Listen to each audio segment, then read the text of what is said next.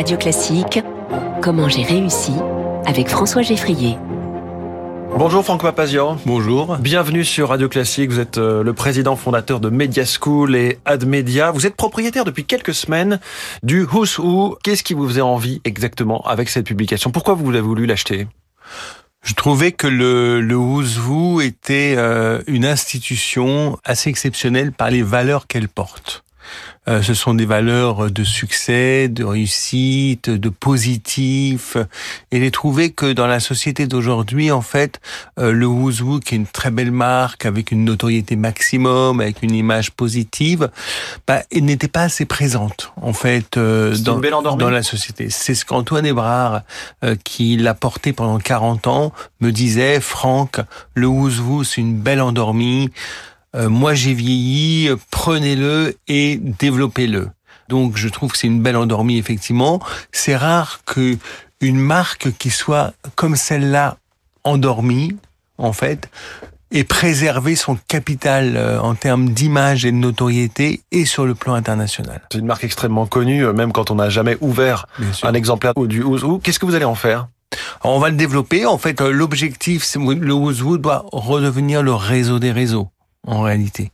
Et donc euh, l'objectif, c'est de permettre aux personnes qui font partie du Ouzou d'en profiter non seulement de s'en enorgueillir, comme c'est le cas aujourd'hui. C'est quand même aussi pour ça. C'est pour ça, s'en enorgueillir. Ça veut dire qu'on fait partie euh, de l'élite de la société. C'est les gens qui comptent. Ça veut dire qu'on est élite, on est utile dans la société. C'est des gens qui comptent, c'est des gens qui jouent des rôles, c'est des gens qui sont déterminants. Donc des hauts fonctionnaires, des grands patrons, des entrepreneurs, euh, des artistes, des sportifs, des écrivains, des journalistes, des euh, voilà tout ce hmm. que la société compte de personnalités qui jouent un rôle décisif euh, pour la France ou pour leur activité est dans le. On a 22 000 membres, 22 000 personnes qui sont dans le Ouzou. Ça, ça va pas bouger?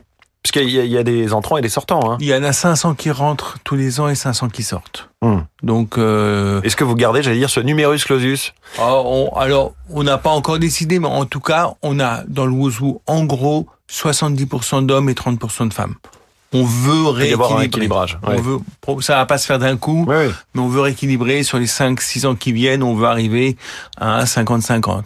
Le Ouzou, il y a très peu de jeunes qui vont partir du Ouzou. Nous, on a envie de faire rentrer des jeunes. Euh, les jeunes entrepreneurs, les start-upers, les jeunes talents. C'est quoi la moyenne d'âge? C'est difficile à dire, mais euh, mais une soixantaine d'années? Oui, voilà, c'est hmm. ça. C'est euh, au-delà de 50 ans, en tout cas, voilà. Et c'est assez parisien. Et donc, nous, on a très, très envie également de créer des ouzous dans les régions avec des partenaires, euh, parce que la France compte des talents euh, dans les régions qui sont présents dans le ouzou, mais de manière insuffisante. Donc voilà, on a envie de développer.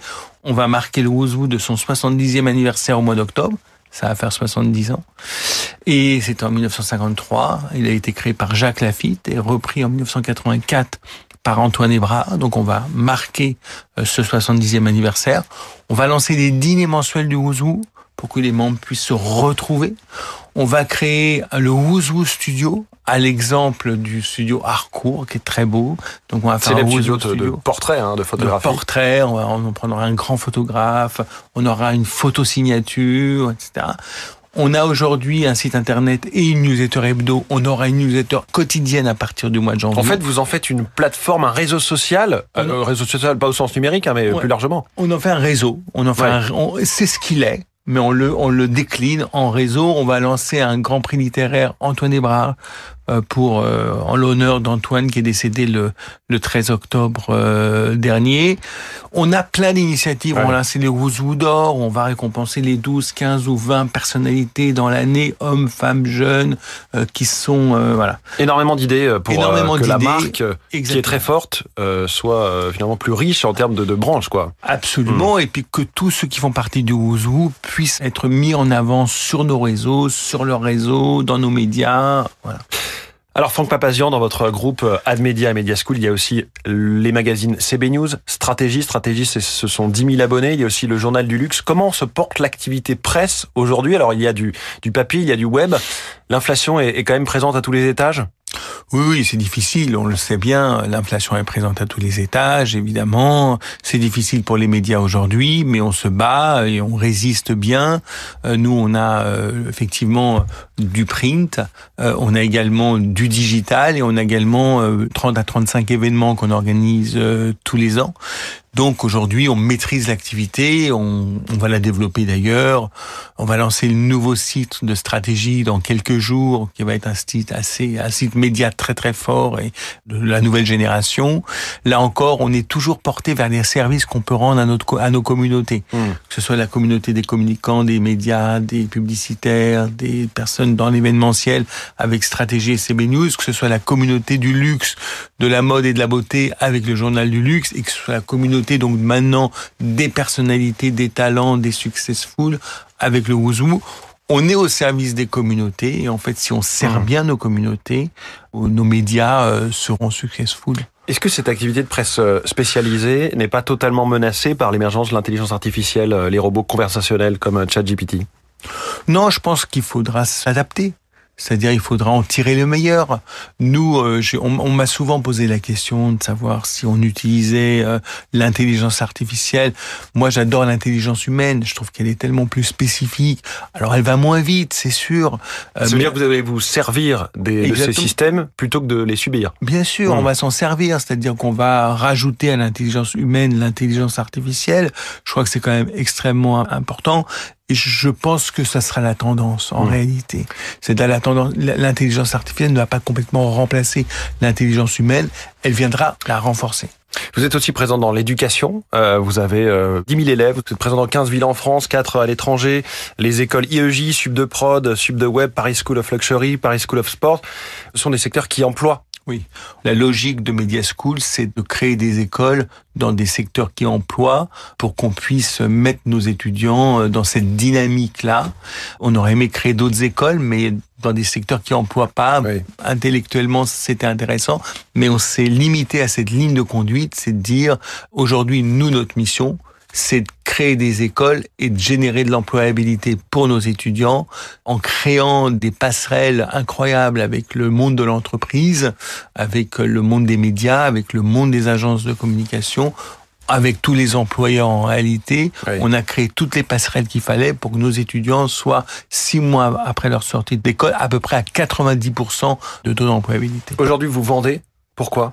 Bah, ça fait 21 ans en fait. Je m'étais dit euh, dans la construction de Media School, euh, après 20 ans, faut passer la main. Faut passer la main à des énergies nouvelles. Euh, je serai toujours et à jamais le fondateur de Media School, ça c'est certain, avec un ADN très professionnalisant. Donc je passe la main. On a des équipes qui sont aujourd'hui à tous les niveaux de l'entreprise, expertes, préparées à se passer de Franck Papazian.